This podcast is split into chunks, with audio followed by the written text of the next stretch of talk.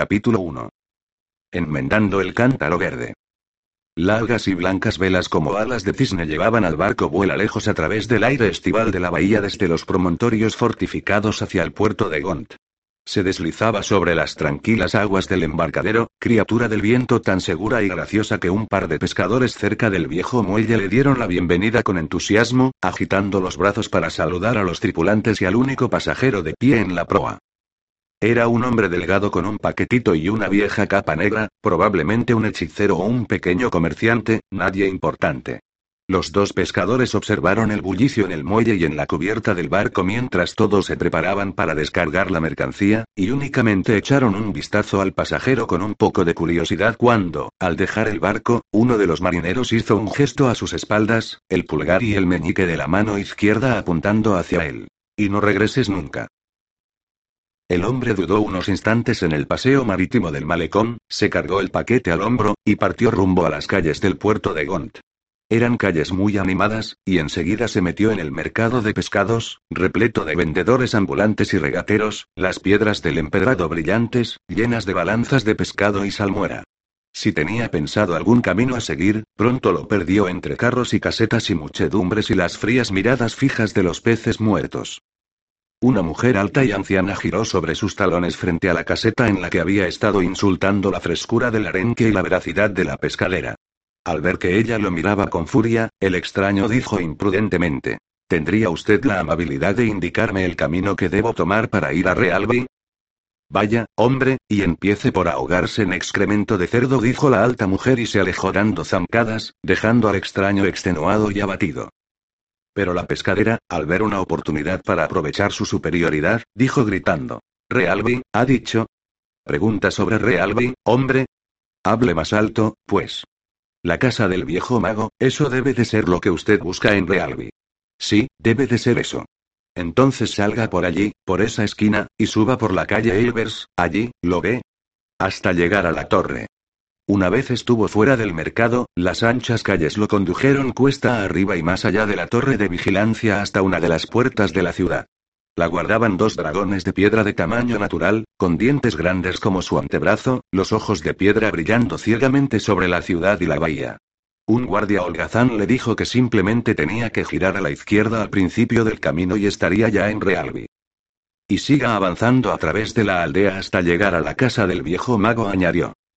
De modo que subió con dificultad, por el camino bastante empinado, mirando hacia arriba a medida que avanzaba por las cuestas más empinadas y llegaba a la cima más alejada de la montaña de Gont, que sobresalía de su isla como de una nube. Era un largo camino y un día muy caluroso.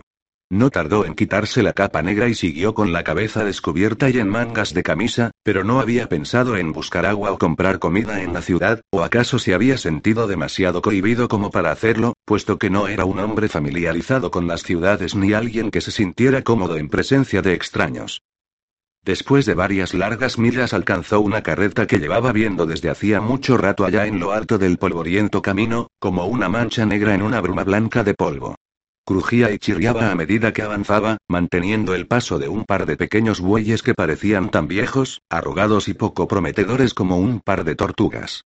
Saludó al carretero, quien se parecía mucho a los bueyes. El carretero no dijo nada, pero parpadeó, ¿encontraré agua subiendo por este camino?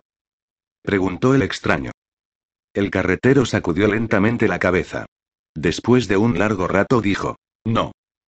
Y un poco después agregó, no hay. Todos siguieron caminando con paso cansino.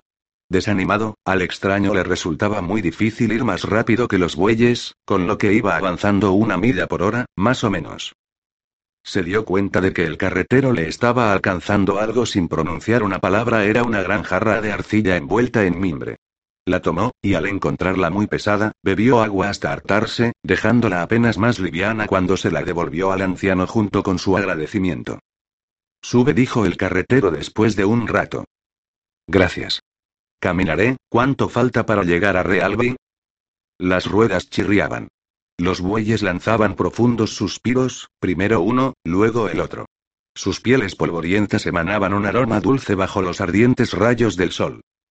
Diez millas, dijo el carretero. Pensó, y luego rectificó. O doce. Después de un rato agregó. No menos. Entonces será mejor que camine, dijo el extraño. Vigorizado por el agua, pudo adelantarse a los bueyes, y cuando ellos y la carreta y el carretero habían quedado ya a una distancia considerable, oyó otra vez la voz del carretero. Rumbo a la casa del viejo mago dijo. Si era una pregunta, parecía no necesitar respuesta. El viajero siguió caminando. Cuando comenzó a subir por aquel camino, todavía tenía sobre sí la inmensa sombra de la montaña, pero cuando giró hacia la izquierda rumbo a la pequeña aldea que creyó era Realby, el sol ardía en el cielo de poniente y debajo de él se extendía el mar, blanco como el acero. Había varias casas pequeñas dispersas, una pequeña y polvorienta plaza, una fuente con un fino chorro de agua cayendo de ella.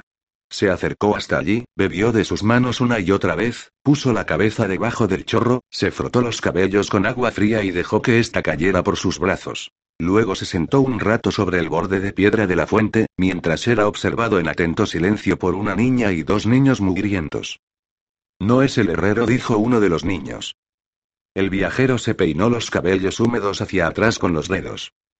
Irá de camino a la casa del viejo mago, dijo la niña. Tonto. Ah. Dijo el niño, dibujando una horrible mueca hacia un lado, y tirando de la niña con una mano mientras arañaba el aire con la otra. Ya verás, Stoneby dijo el otro niño. Puedo llevarte hasta allí, le dijo la niña al viajero. Gracias, contestó él, y se puso de pie fatigosamente. No tiene vara, ¿lo ves? Dijo uno de los niños. Nunca dije que tuviera una, respondió el otro. Ambos lo observaban con ojos adustos mientras el extraño seguía a la niña hasta salir de la aldea por un sendero que iba hacia el norte a través de pasajes rocosos que caían en abruptas pendientes hacia la izquierda. El sol brillaba intensamente sobre el mar. Su luz deslumbraba al viajero, y el alto horizonte y el vuelo del viento le mareaban. La niña era una pequeña sombra saltarina delante de él. El viajero se detuvo. Vamos, dijo la niña, pero ella también se detuvo. Él se acercó a ella en el sendero. Allí está, dijo la niña. El viajero vio una casa de madera cerca del borde del acantilado, todavía bastante lejos. No tengo miedo, dijo la niña. A menudo le voy a recoger huevos que el padre de Stoney lleva al mercado. Una vez me dio melocotones. La vieja. Stoney dice que los robé, pero nunca hice algo así. Vamos, acércate. La vieja no está allí ahora. Ninguno de ellos está allí. Se quedó de pie sin moverse, señalando la casa. ¿Ninguno de ellos? Bueno, el viejo sí. Se llama viejo halcón. El viajero siguió adelante. La niña se quedó allí de pie observándolo hasta que él llegó a la casa, giró en una esquina y lo perdió de vista. Dos cabras miraban fijamente al extraño desde un terreno bien cercado. Un grupo de gallinas y polluelos ya crecidos picoteaban y conversaban suavemente entre las altas hierbas bajo árboles de melocotones y de ciruelas. Había un hombre encaramado a una pequeña escalera apoyada contra el tronco de uno de los árboles. Tenía la cabeza entre las hojas, y el viajero podía ver solamente sus largas piernas desnudas. Hola, dijo el viajero, y después de un rato lo repitió, un poco más fuerte. Las hojas se agitaron y el hombre bajó rápidamente de la escalera. Tenía una mano llena de ciruelas, y, tras el último peldaño, ahuyentó a un par de abejas que se habían acercado atraídas por el fumo. Se acercó. Era un hombrecillo de baja estatura, con la espalda recta, cabellos grises peinados hacia atrás encuadrando un rostro atractivo y marcado por el paso del tiempo. Parecía tener unos 70 años. Viejas cicatrices, cuatro costuras blancas, atravesaban un lado de su rostro bajando desde el pómulo izquierdo hasta la mandíbula. Su mirada era clara, directa, intensa. Están maduras, dijo, aunque mañana estarán aún mejor. Tendió su mano llena de pequeñas ciruelas amarillas. Señor Gavilán, dijo el extraño con voz ronca. Archimago. El anciano hizo una breve inclinación de cabeza a modo de reconocimiento. Ven a la sombra, le invitó. El extraño lo siguió, e hizo lo que se le indicaba, se sentó sobre un banco de madera a la sombra de un árbol nudoso que había cerca de la casa. Aceptó las ciruelas, que habían sido enjuagadas y servidas en una cesta de mimbre. Comió una, luego otra, luego una tercera. Cuando el anciano se lo preguntó, admitió que no había comido nada en todo el día. Se quedó sentado mientras el dueño de la casa entraba en ella y salía al poco rato con pan, queso y cebolla. Mientras comía, bebía del tazón de agua que su anfitrión le ofreció. Este comía ciruelas para hacerle compañía. Pareces cansado. ¿Desde dónde has venido? Desde Roque.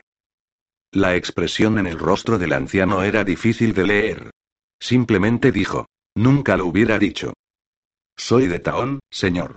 Fui de Taón hasta Roque. Y allí el señor maestro de las formas me dijo que viniera hasta aquí. Que acudiera a usted. ¿Por qué? Fue una mirada formidable. Porque tú atravesaste la tierra oscura y regresaste con vida. La voz ronca del extraño se fue desvaneciendo. El anciano terminó la frase. Y llegaste a las lejanas costas del día. Sí. Pero eso fue dicho como augurio antes de la llegada de nuestro rey, Levanen. Tú estabas con él, señor. Así es. Y él ganó su reino allí. Pero yo en cambio dejé el mío allí. De modo que no me llames con ningún título. Halcón, o gavilán, como más te guste. ¿Cómo deberé llamarte yo a ti? El hombre murmuró su nombre. Aliso. Estaba claro que la comida y la bebida, y la sombra y el hecho de sentarse lo habían relajado, pero todavía se veía exhausto. Había en él una fatigosa tristeza. Una que le teñía todo el rostro. El anciano le había hablado con una nota de dureza en la voz, pero ésta había desaparecido cuando le dijo. Pospongamos un rato la charla. Has navegado casi mil millas y has caminado otras quince cuesta arriba. Y yo tengo que echar agua a las habichuelas y a la lechuga y a todo, puesto que mi esposa y mi hija me han dejado a cargo del jardín. Así que descansa un rato. Podremos hablar con el frescor del anochecer. O con el de la mañana. Pocas veces hay tanta prisa como yo solía pensar que había. Cuando regresó media hora más tarde, su invitado estaba totalmente tendido sobre su espalda en la fresca hierba debajo de los árboles de melocotones. El hombre que había sido archimago de Terramar se detuvo con un cubo en una mano y un azadón en la otra y observó al extraño dormido. Aliso dijo en voz baja, ¿cuál es el problema que traes contigo, Aliso? Le pareció que si quería conocer el nombre verdadero de aquel hombre lo sabría simplemente pensando, concentrándose en ello, como podría haberlo hecho cuando era mago. Pero no lo sabía, y el mero hecho de pensar no le daría la respuesta que buscaba. Tampoco era un mago. No sabía nada acerca de este aliso y debía esperar a que él se lo contara. Nunca compliques los problemas, se dijo, y se fue a echar agua a las habichuelas. Tan pronto como la luz del sol fue bloqueada por un bajo muro de rocas que bajaba desde la cima del acantilado cerca de la casa, el frío de la sombra despertó al hombre. Se incorporó con un escalofrío, luego se puso de pie, un poco agarrotado y desconcertado, con trozos de hierba en los cabellos. Al ver a su anfitrión llenando cubos en el pozo y arrastrándolos con dificultad hasta el jardín, se acercó para ayudarle. Bastará con tres o cuatro más, dijo el ex archimago, distribuyendo el agua entre las raíces de una hilera de jóvenes repollos. El aroma que desprendía la tierra húmeda era agradable en el aire seco y cálido. La luz de poniente llegaba dorada y rota sobre la tierra. Se sentaron sobre un largo banco junto a la puerta de la casa para ver la puesta de sol. Gavilán había traído una botella y dos tazones gruesos y achaparrados de cristal verdoso. Es el vino del hijo de mi esposa, dijo. De la granja de roble, en el valle septentrional. Un buen año, siete años atrás. Era un vino tinto, fuerte, que enseguida hizo entrar a Aliso en calor. El sol se puso en una tranquila claridad. El viento amainó. Los pájaros que estaban en las ramas de los árboles del huerto cantaron los últimos comentarios del día.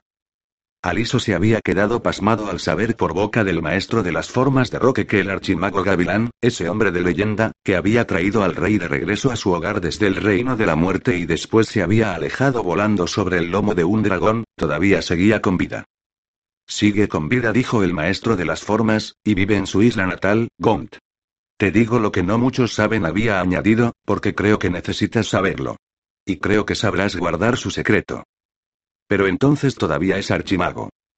Había exclamado Aliso, con una especie de regocijo porque para todos los hombres del arte había sido un misterio y una preocupación el hecho de que los hombres sabios de la isla de Roque, la escuela y el centro de la magia en el archipiélago, no hubieran nombrado a un archimago para que reemplazara de Gavilán en todos los años del reinado del rey Levanen. No había dicho el maestro de las cienas. Él ni siquiera es ya un mago. El maestro de las formas le había contado un poco la historia de cómo Gavilán había perdido su poder, y por qué. Y Aliso había tenido tiempo para meditar al respecto. Pero aún así, al estar allí, en presencia de aquel hombre que había hablado con dragones, y había traído de regreso al rey de Erretakbe, y había atravesado el reino de los muertos, y había gobernado el archipiélago antes que el rey, todas aquellas historias y canciones estaban presentes en su mente. A pesar de verlo viejo, contento con su jardín, sin ninguna clase de poder en él o a su alrededor más que el de una alma formada por una larga vida de pensamientos y acciones, seguía viendo a un gran mago. Y por lo tanto le perturbaba terriblemente que Gavilán tuviera una esposa. Una esposa, una hija, un hijastro. Los magos no tenían familia. Un hechicero común y corriente como Aliso podía casarse o no, pero los hombres de verdadero poder eran célibes. Aliso podía imaginarse a aquel hombre sobre el lomo de un dragón, eso era bastante fácil, pero pensar en él como esposo y padre era otra cuestión. No podía concebirlo. Lo intentó. Le preguntó. ¿Tú? Esposa. ¿Está ella entonces con su hijo? Gavilán regresó desde muy lejos. Sus ojos habían estado en los golfos del oeste. No dijo. Está en Arnor. Con el rey. Después de un rato, regresando ya por completo, agregó. Fue hasta allí con nuestra hija justo después de la larga danza. Levanen mandó buscarlas, para pedirles consejo. Tal vez con respecto al mismo tema que te trae hasta aquí. Ya veremos. Pero la verdad es que esta noche estoy cansado, y no muy dispuesto a sopesar cuestiones importantes. Y tú también pareces estar cansado. Así que quizás te apetezca un tazón de sopa, y otro vaso de vino, y dormir un poco. Ya hablaremos por la mañana. Con mucho gusto, señor, dijo Aliso, excepto lo de dormir. Eso es lo que temo. Al anciano le llevó un rato asimilar aquello, pero luego dijo, ¿temes dormir? Les temo a los sueños. Ah. Una mirada profunda desde aquellos ojos oscuros bajo unas cejas enmarañadas y medio grises. Creo que te has echado una buena siesta allí en la hierba. El sueño más dulce que he tenido desde que abandoné la isla de Roque. Estoy muy agradecido por esa ayuda, señor. Tal vez vuelva a ser así esta noche. Pero si no lo es, lucho con mi sueño, y grito, y me despierto, y soy una carga para cualquiera que se encuentre cerca de mí. Dormiré fuera, si me lo permites. Gavilán asintió con la cabeza. Será una noche muy agradable, dijo. Era en efecto una noche agradable, fresca, una leve brisa del mar desde el sur, las estrellas del verano iluminando todo el cielo excepto donde se cierne la oscura cima de la montaña. Aliso acomodó el camastro y la piel de carnero que le diera su anfitrión sobre la hierba en la que había dormido antes. Gavilán se acostó en el pequeño nicho que había en el extremo oeste de la casa. Había dormido allí de niño, cuando la casa pertenecía a Ogión y él era su aprendiz de hechicería. Teano había dormido allí durante los últimos 15 años, puesto que había sido su hija. Ahora que ella y Tenar no estaban, cuando se acostaba en la cama de él y de Tenar en el oscuro rincón de la única habitación, sentía su propia soledad, así que había retomado la costumbre de dormir en el nicho. Le gustaba esa estrecha cama que salía del grueso muro de madera de la casa, justo debajo de la ventana. Dormía bien allí. Pero aquella noche no fue así. Antes de medianoche, al ser despertado por un grito, voces fuera de la casa, se levantó de un brinco y fue hasta la puerta. Era liso luchando con sus pesadillas, entre soñolientas protestas que llegaban desde el gallinero. Aliso chillaba con la voz velada de los sueños y luego se despertó, incorporándose presa del pánico y de la angustia. Le pidió perdón a su anfitrión y le dijo que se quedaría un rato despierto bajo las estrellas. Gavilán regresó a la cama. No fue Aliso quien volvió a despertarlo, sino que esta vez fue él quien tuvo un mal sueño. Estaba de pie junto a un muro de piedras cerca de la cima de una extensa ladera de hierbas secas y grises que descendía y se iba perdiendo en sombras hasta la oscuridad. Sabía que había estado allí antes, que había estado allí de pie, pero no sabía cuándo, ni qué lugar era aquel. Había alguien de pie al otro lado del muro, en el lado que bajaba la ladera, no muy lejos de allí. No podía divisar el rostro, solo que se trataba de un hombre alto, con una capa. Sabía que lo conocía. El hombre le habló, utilizando su verdadero nombre. Le dijo. Pronto estarás aquí, Jed. Con un frío que le calaba hasta los huesos, se incorporó, mirando fijamente para ver el espacio de la casa que lo rodeaba, para cubrirse con la realidad de ese espacio como con una manta. Miró las estrellas a través de la ventana, y fue entonces cuando el frío llegó hasta su corazón.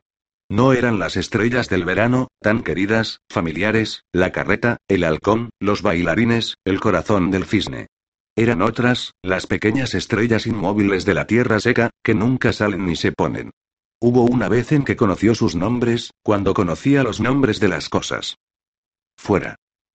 Dijo casi gritando, e hizo el gesto para alejar a la desgracia que había aprendido cuando tenía diez años.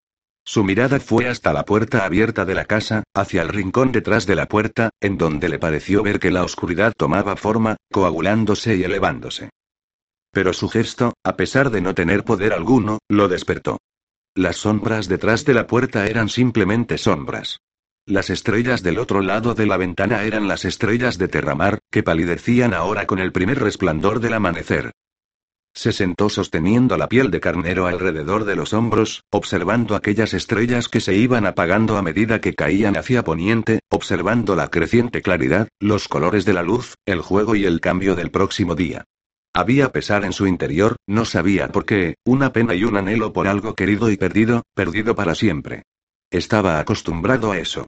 Había querido muchas cosas, y había perdido muchas. Pero su tristeza era tan grande que no parecía suya. Sentía una tristeza en el mismísimo corazón de las cosas, un pesar incluso con la llegada de la luz. Aquel pesar se le había aferrado desde el sueño, y todavía estaba con él cuando despertó.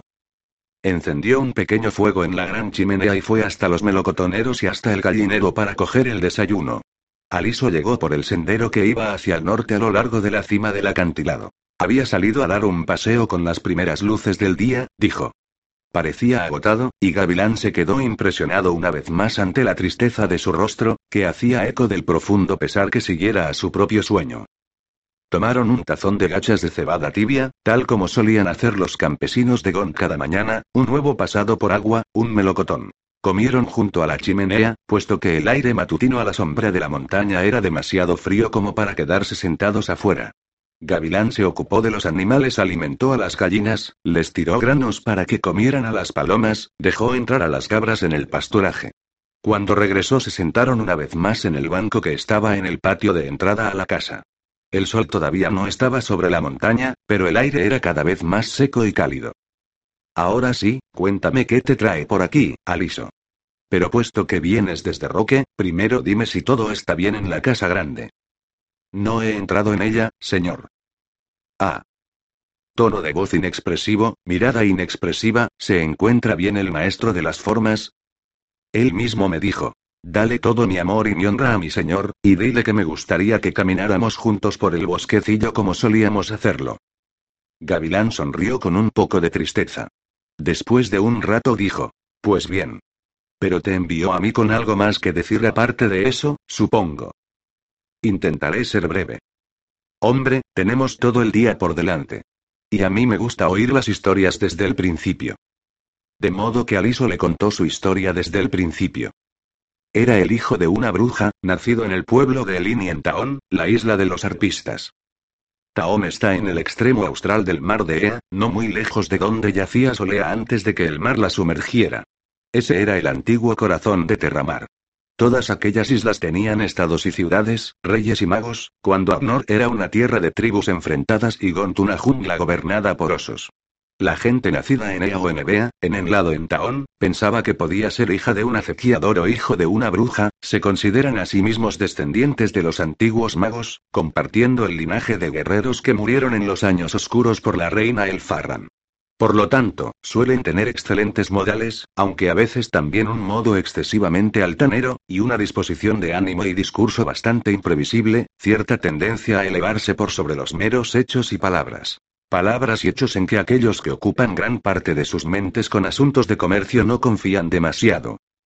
Cometa sin dicen los hombres ricos de Agnor al referirse a esta gente. Pero no lo dicen nunca al alcance del oído del rey Levanen de la casa de Enla. Las mejores arpas de Terramar se fabrican en Taón, donde también hay escuelas de música, y muchos intérpretes famosos de los cantares y las gestas nacieron o aprendieron su arte allí.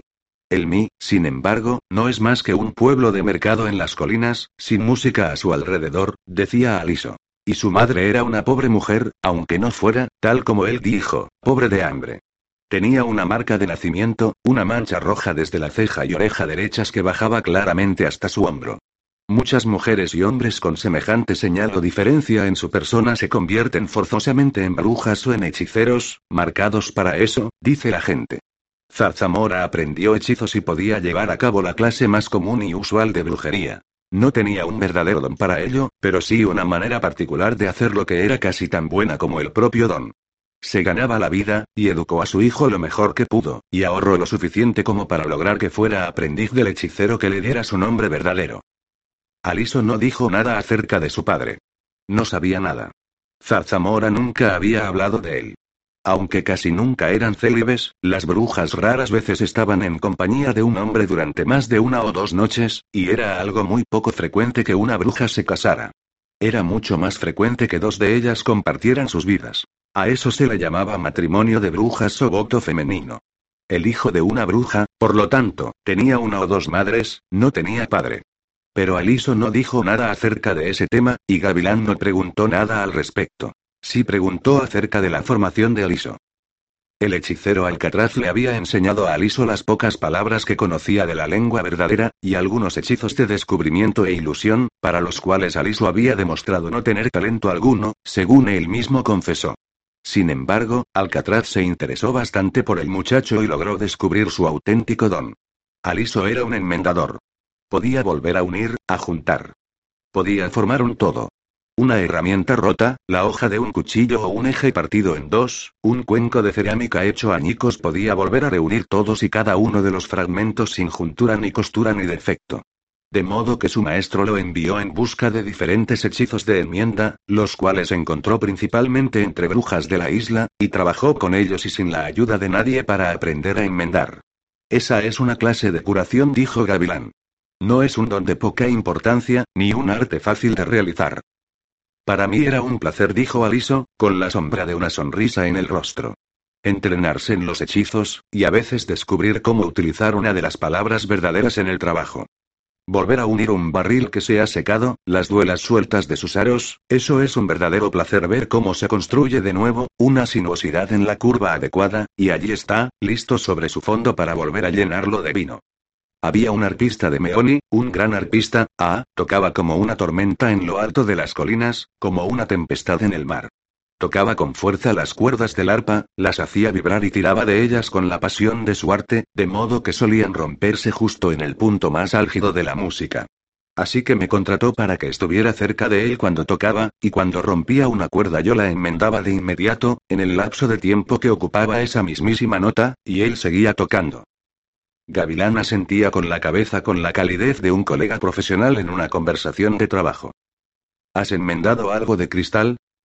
Preguntó. Sí, lo he hecho, pero es un trabajo peliagudo y requiere mucho tiempo, respondió Aliso, por todos los pequeñísimos trocitos en los que se convierte el cristal al romperse. Pero un gran agujero en el talón de un calcetín puede ser peor, dijo Gavilán, y hablaron acerca de enmiendas durante un rato más, antes de que Aliso retomara su historia. Así pues se había convertido en un enmendador, en un hechicero con una práctica modesta y una reputación local por su don. Cuando tenía aproximadamente 30 años, fue a la ciudad principal de la isla, Meoni, con el arpista, quien tenía que tocar allí en una boda. Una mujer lo buscó en las habitaciones que ocupaba con el arpista, una mujer joven que no había sido preparada como bruja, pero que tenía un don, decía ella, el mismo que él, y quería que él la preparase. De hecho resultó que su don era mayor que el de él. Aunque no conocía ni una sola palabra del habla antigua, podía volver a unir todos los trozos de un jarrón hecho pedazos y enmendar una soga deshilachada únicamente con los movimientos de sus manos y una canción sin letra que cantaba en voz baja. También había curado extremidades rotas de animales y de gente, lo cual Aliso nunca se había atrevido a hacer. Así que más que él enseñarle a ella, unieron sus destrezas y se enseñaron más el uno al otro de lo que ninguno había sabido nunca. Ella regresó a Elini y vivió con Zarzamora, la madre de Aliso, quien le enseñó a realizar varias apariciones y efectos y formas de impresionar a los clientes, de mucha utilidad a falta de verdaderos conocimientos. Su nombre era Lirio, y Lirio y Aliso trabajaban juntos allí en los pueblos cercanos de la colina, a medida que su reputación iba creciendo. Y me enamoré de ella, dijo Aliso. Su voz había cambiado cuando empezó a hablar de ella, había perdido su vacilación, sonaba cada vez más apremiante y musical. Tenía los cabellos oscuros, pero con un destello de oro rojo dijo.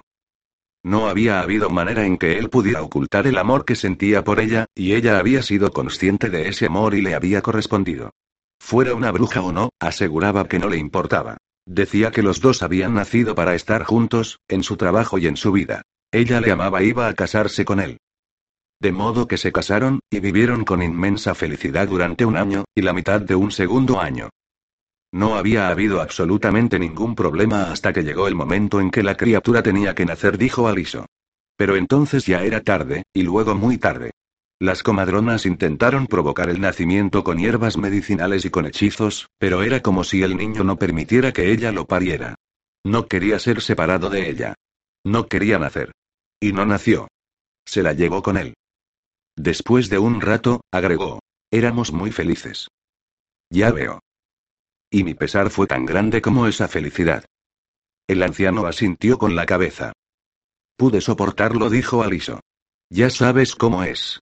No veía que hubiera muchas razones para seguir viviendo, pero pude soportarlo. Sí. Pero en el invierno, dos meses después de su muerte, tuve un sueño.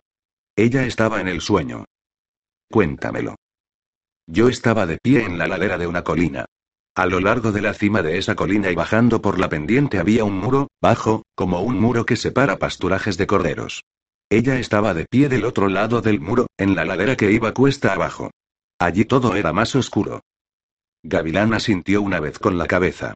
Su rostro se había puesto tan duro como una roca. Me llamaba. Oí su voz diciendo mi nombre, y fui hasta ella. Sabía que estaba muerta, lo sabía en el sueño, pero me alegró ir. No podía verla claramente, y fui hasta ella para verla bien, para estar con ella. Y me tendió la mano a través del muro. Estaba justo a la altura de mi corazón. Había pensado que tal vez tendría con ella la criatura, pero no era así. Tendía las manos hacia mí, y entonces yo tendí las mías hacia ella, y nos cogimos las manos. ¿Os tocasteis? Yo quería ir hacia ella, pero no podía atravesar el muro. Mis piernas no querían moverse. Intenté atraerla hacia mí, y ella quería venir, parecía que podía hacerlo, pero el muro estaba allí entre nosotros. No podíamos traspasarlo. Así que se inclinó hacia mí y me besó en la boca y pronunció mi nombre. Luego me dijo, libérame. Pensé que si la llamaba por su verdadero nombre tal vez podría liberarla, llevarla al otro lado de aquel muro, y le dije, ven conmigo, Mebre. Pero ella me respondió, ese no es mi nombre, Ara, ese ya no es mi nombre. Y soltó mis manos, aunque yo intenté retenerla. Entonces gritó. Libérame, Ara. Pero iba hundiéndose en la oscuridad. Todo era oscuridad en aquella ladera cuesta abajo detrás del muro. La llamé por su nombre y por su nombre verdadero y por todos los dulces nombres por los que solía llamarla, pero igualmente se alejó de mí. En ese momento me desperté. Gavilán se quedó un buen rato con la mirada fija y atenta en su visita. ¿Me has dado tu nombre? Ara le dijo. Aliso parecía un poco aturdido, soltó un par de largos suspiros, pero levantó la vista con un coraje desolador. ¿En quién podría confiar más para hacerlo? dijo. Gavilán se lo agradeció seriamente.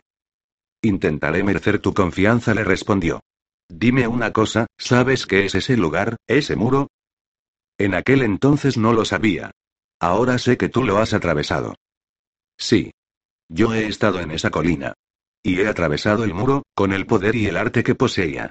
Y he descendido a las ciudades de los muertos, y he hablado con hombres que había conocido en vida, y algunas veces me contestaron. Pero, Ara, tú eres el primer hombre que conozco o del que oigo hablar, de entre todos los grandes magos de la tradición popular de Roque o de Palmo de las Enlades, que ha tocado alguna vez, que ha besado alguna vez a su amada a través del muro. Aliso estaba sentado con la cabeza inclinada y las manos apretadas. ¿Puedes decirme cómo fue tocarla? ¿Tenía las manos tibias? ¿Era solo aire frío y sombras, o era una mujer con vida? Perdona mis preguntas. Me gustaría poder responder a ellas, señor. Enroque, el maestro de invocaciones, me preguntó lo mismo. Pero no puedo contestar con certeza. La añoraba tanto, tanto, deseaba tanto. Puede que deseara que fuera tal como era en vida. Aunque no lo sé. En los sueños no todas las cosas son claras. En sueños no. Pero nunca he oído hablar de ningún hombre que llegara hasta el muro en sueños. Es un sitio al que un hechicero puede intentar llegar, si es que debe hacerlo, si ha aprendido la manera de hacerlo y tiene el poder necesario. Pero sin el conocimiento y el poder, únicamente los muertos pueden. Y dejó de hablar de golpe, recordando el sueño que él mismo había tenido la noche anterior. Pensé que era simplemente un sueño, dijo Aliso. Me preocupaba, pero lo apreciaba. Pensar en él era como un tormento en mi corazón, y sin embargo me aferraba a ese dolor, lo mantenía muy cerca de mí. Lo deseaba. Esperaba volver a soñar. ¿En serio? Sí. Y volví a soñar. Parecía un ciego en medio del abismo azul de aire y océano que se extendía al oeste de donde estaban sentados. Imprecisas y tenues, al otro lado de las tranquilas aguas del mar se alzaban las colinas de Camever iluminadas por los rayos del sol. Por detrás de ellas, el sol dejaba escapar su luminosidad sobre el lomo septentrional de la montaña. Sucedió nueve días después de ese primer sueño. Estaba en ese mismo lugar, pero en lo alto de la colina. Veía el muro debajo de mí a través de la pendiente. Y corrí cuesta abajo, gritando su nombre, seguro de poder verla. Había alguien allí. Pero cuando me acerqué, me di cuenta de que no era Lirio. Era un hombre, y estaba agachado junto al muro, como si estuviera reparándolo. Entonces le dije, ¿Dónde está? ¿Dónde está Lirio? No me contestó, ni siquiera levantó la vista. Pude ver lo que estaba haciendo. No estaba trabajando para arreglar el muro, sino para destruirlo, metiendo sus dedos por debajo de una gran piedra. La piedra no se movía, y entonces me dijo, Ayúdame, Ara. En ese momento me di cuenta de que era mi maestro, Alcatraz, quien me dio mi nombre verdadero. Hace cinco años que está muerto. Seguía empujando y metiendo los dedos por debajo de aquella piedra, y volvió a decir mi nombre. Ayúdame, libérame. Y luego se puso de pie y tendió la mano para tocarme a través del muro, al igual que lo había hecho ella, y cogió mi mano. Pero su mano estaba ardiendo, con fuego o con frío, no lo sé, pero su tacto me quemó tanto que aparté mi mano, y el dolor y el miedo que me provocó me despertaron de aquel sueño.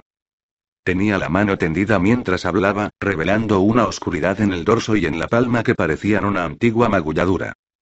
He aprendido a no dejar que me toquen, dijo en voz baja. Head miró la boca de Aliso. Había algo de oscuridad también en sus labios. Ara, has estado en peligro mortal, dijo, siempre suavemente. Y aún hay más. Forzando su voz contra el silencio, Aliso siguió con su historia. La noche siguiente, cuando se durmió una vez más, se descubrió en aquella sombría colina y vio cómo el muro descendía desde la cima y a través de la pendiente. Comenzó a bajar para llegar hasta él, esperando poder encontrar allí a su esposa. No me importaba si ella no podía cruzarlo, si yo no podía, con tal de poder verla y hablar con ella, dijo. Pero si es que ella estaba allí, él nunca pudo verla entre todos los otros, puesto que a medida que se iba acercando al muro comenzó a ver una multitud de gente borrosa del otro lado, algunos claros y otros sombríos, algunos que él parecía conocer y otros que no conocía, y todos tendían sus manos hacia él a medida que se acercaba y lo llamaban por su nombre. Ara, deja que vayamos contigo. Ara, libéranos. Oír el verdadero nombre de uno en boca de extraños es algo terrible, dijo Aliso, y ser nombrado por los muertos es algo terrible. Intentó dar media vuelta y volver a subir la cuesta de la colina para alejarse del muro, pero sus piernas tenían la espantosa debilidad del sueño y no querían llevarlo a ninguna parte. Cayó de rodillas para evitar seguir acercándose al muro, y gritó pidiendo ayuda, aunque no había nadie que pudiera ayudarle. Y entonces se despertó invadido por el terror. Desde entonces, cada noche que duerme profundamente, se encuentra de pie sobre aquella colina en la hierba seca y gris por encima del muro, y los muertos se amontonan en sombras debajo de él, implorándole y gritándole, diciendo su nombre.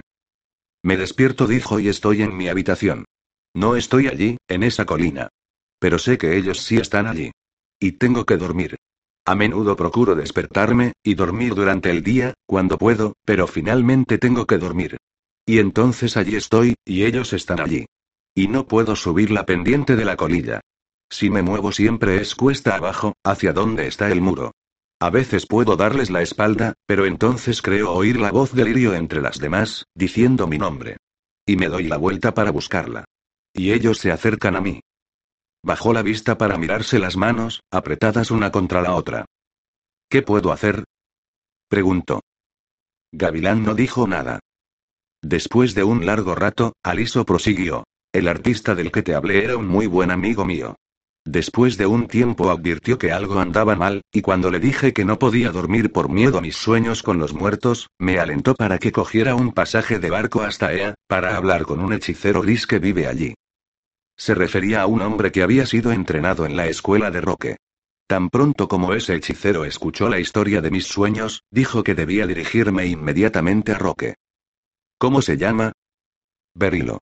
Trabaja para el príncipe de Ea, que es el señor de la isla de Taón. El anciano asintió con la cabeza. Él no podía ayudarme, según dijo, pero su palabra fue tan valiosa como lo fue el oro para el dueño del barco.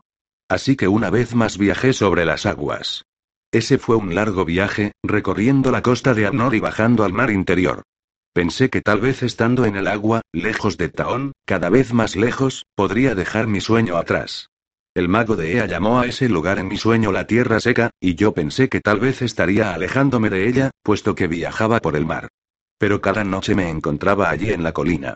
Y más de una vez cada noche, a medida que fue pasando el tiempo.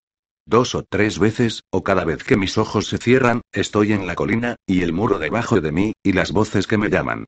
Así que soy como un hombre enloquecido por el dolor de una herida que puede encontrar paz únicamente en el sueño, pero el sueño es mi tormento, con el dolor y la angustia de los miserables muertos amontonándose junto al muro, y el miedo que siento hacia ellos. Los marineros pronto comenzaron a rehuirle, decía Aliso, por las noches porque gritaba y los despertaba con sus espantosos alaridos, y durante el día porque pensaban que le habían echado una maldición o un jebet. ¿Y no te sentiste aliviado para nada en Roque? En el bosquecillo dijo Aliso, y su rostro cambió por completo cuando pronunció la palabra. El rostro de Gavilán tuvo por un instante el mismo aspecto. El maestro de las formas me llevó allí, bajo aquellos árboles, y pude dormir. Incluso por las noches podía dormir. Durante el día, si el sol está sobre mí, como estuvo ayer por la tarde aquí, si la calidez del sol está sobre mí y el rojo del sol brilla a través de mis párpados, no temo soñar. Pero en el bosquecillo no había miedo para nada, y pude volver a amar la noche. Cuéntame cómo fue cuando llegaste a Roque. A pesar del cansancio, la angustia y el sobrecogimiento, Aliso tenía la facilidad de palabra propia de la gente de su isla. Y lo que excluyó de su relato por miedo a alargar demasiado la historia o a contarle al archimago algo que ya sabía, bien pudo imaginárselo su oyente, recordando su primer viaje a la isla de los sabios siendo un muchacho de tan solo 15 años. Cuando Aliso abandonó el barco en el muelle de Zuilburgo, uno de los marineros había dibujado la runa de la puerta cerrada en la parte superior de la pasarela para evitar que él volviera a subir a bordo de aquel barco. Aliso lo notó, pero pensó que el marinero tenía una buena razón para hacerlo. Se sintió aciago. Sintió que llevaba la oscuridad impregnada en su cuerpo. Eso hizo que se volviera más tímido de lo que lo hubiera sido en otra oportunidad en una ciudad desconocida. Y Zuilburgo era una ciudad muy extraña. Las calles te conducen por el camino equivocado, dijo Gavilán. Sí, señor, eso es lo que hacen. Lo siento, mis palabras obedecen a mi corazón, y no a ti. No tiene importancia. Una vez me acostumbré a ello. Puedo volver a ser señor Cabrero, si eso aligera tus palabras. Vamos, sigue.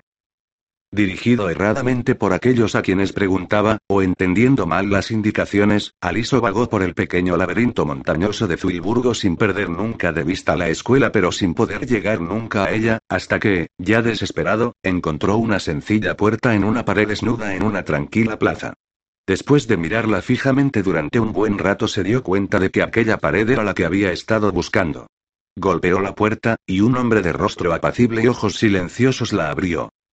Aliso estaba preparado para decir que había sido enviado por el hechicero Berilo de Ea con un mensaje para el maestro de invocaciones, pero no tuvo la oportunidad de hablar. El portero lo miró fijamente durante unos instantes y le dijo suavemente. No puedes traerlos a esta casa, amigo.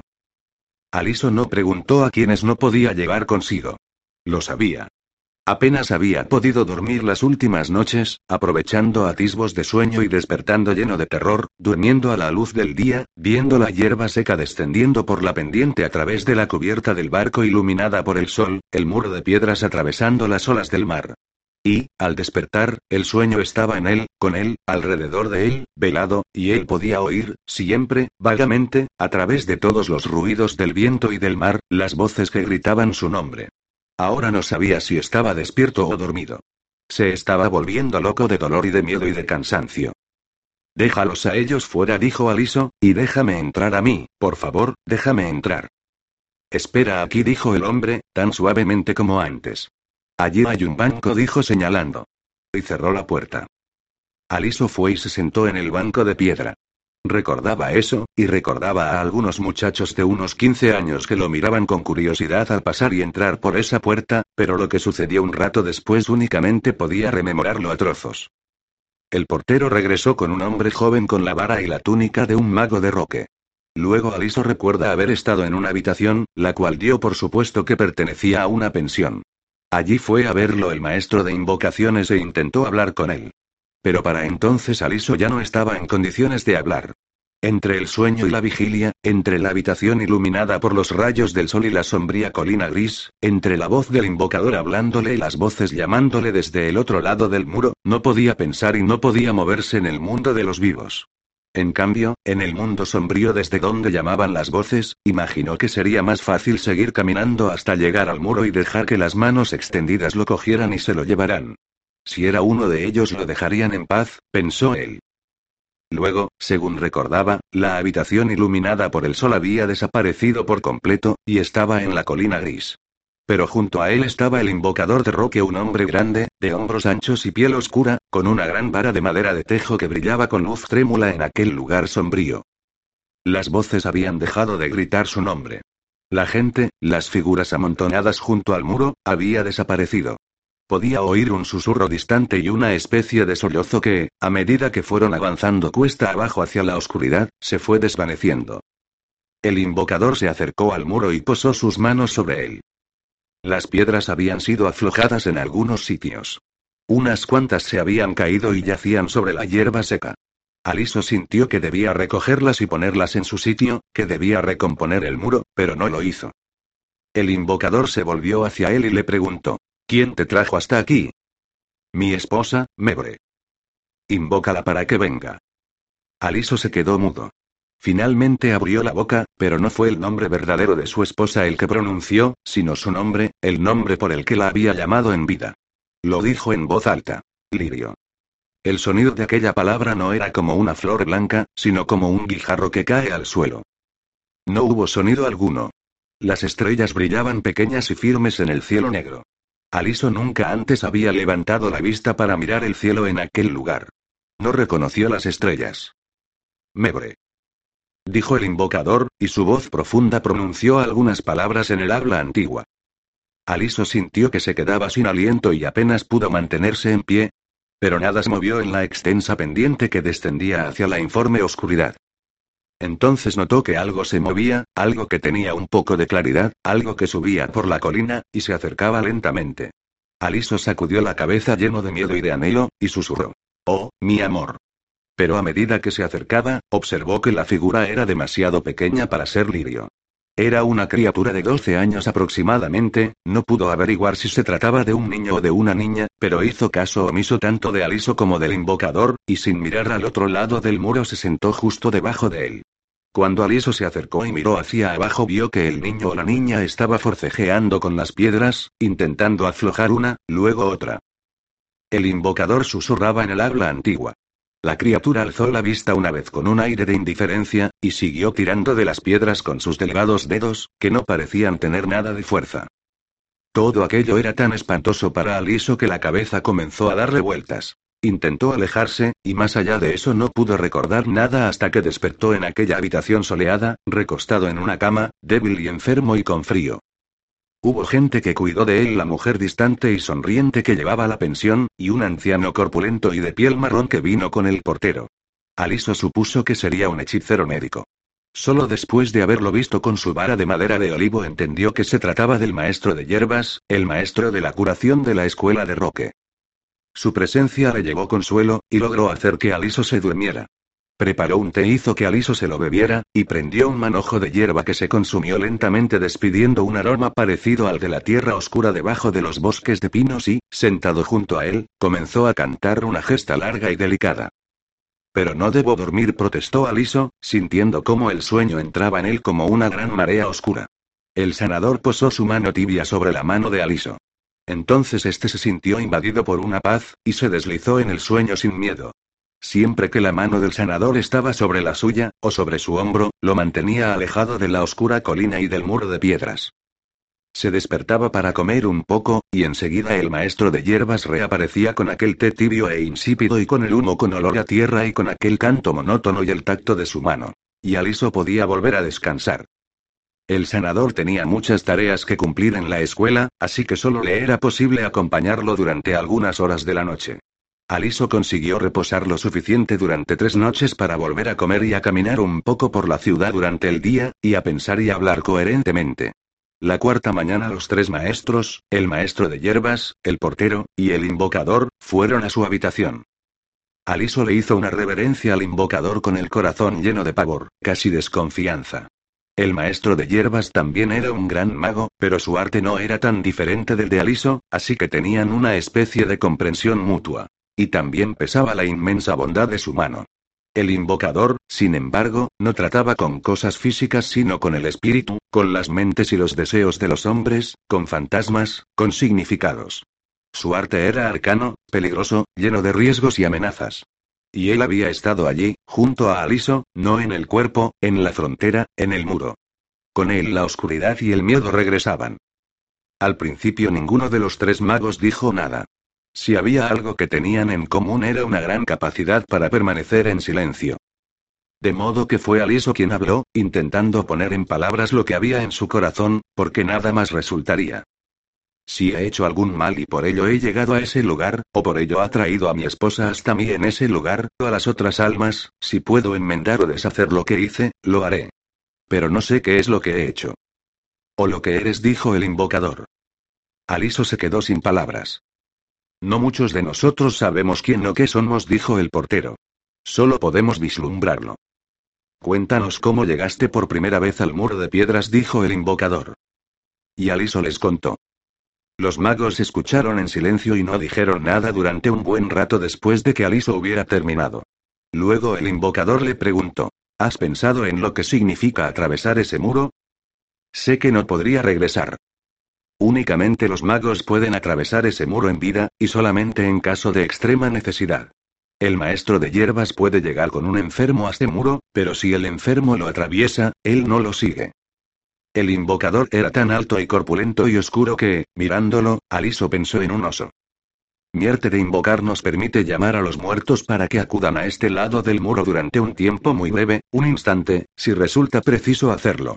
Yo mismo cuestiono si existe alguna necesidad que justifique semejante violación de la norma y el equilibrio del mundo. Nunca he llevado a cabo ese sortilegio. Así como tampoco he atravesado nunca ese muro. El archimago lo hizo, y el rey con él, para sanar la herida que le había infligido al mundo el hechicero llamado Cop. Y al ver que el archimago no regresaba, Torión, que era en aquel entonces nuestro maestro de invocaciones, bajó a la tierra seca para buscarlo, dijo el maestro de hierbas. Y regresó, pero cambiado. No hay necesidad de hablar de eso, dijo el hombre corpulento. Tal vez sí la haya, dijo el maestro de hierbas.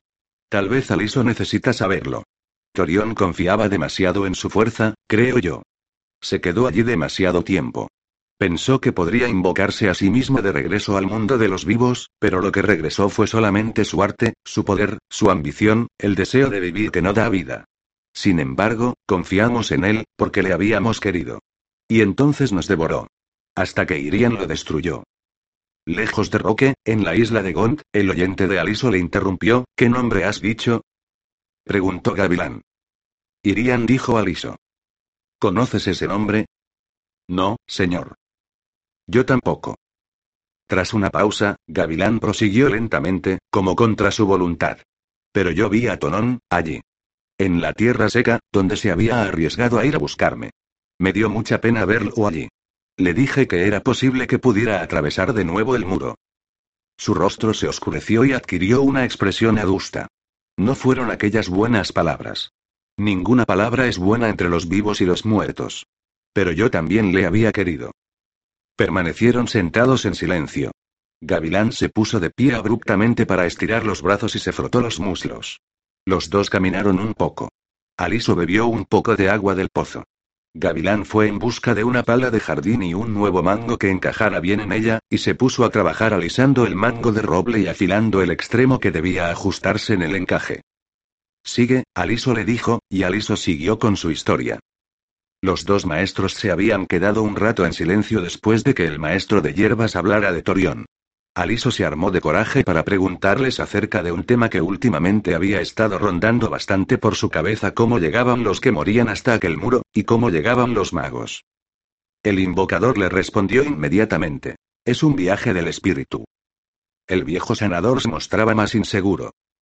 No es con el cuerpo con lo que cruzamos el muro, puesto que el cuerpo de alguien que muere se queda aquí.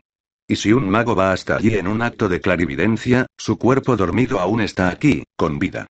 Y entonces llamamos a ese viajero. Llamamos a eso que hace el viaje desde el cuerpo, el alma, el espíritu. Pero mi esposa me cogió la mano, dijo Aliso. No pudo decirles esa vez que le había dado un beso en la boca. Sentí su tacto. Eso fue lo que te pareció a ti, dijo el invocador. Si se hubieran tocado físicamente, si se creó allí algún tipo de enlace, le dijo el maestro de hierbas al invocador, puede ser esa la razón por la que el resto de los muertos puede acudir a él, llamarlo, y hasta tocarlo,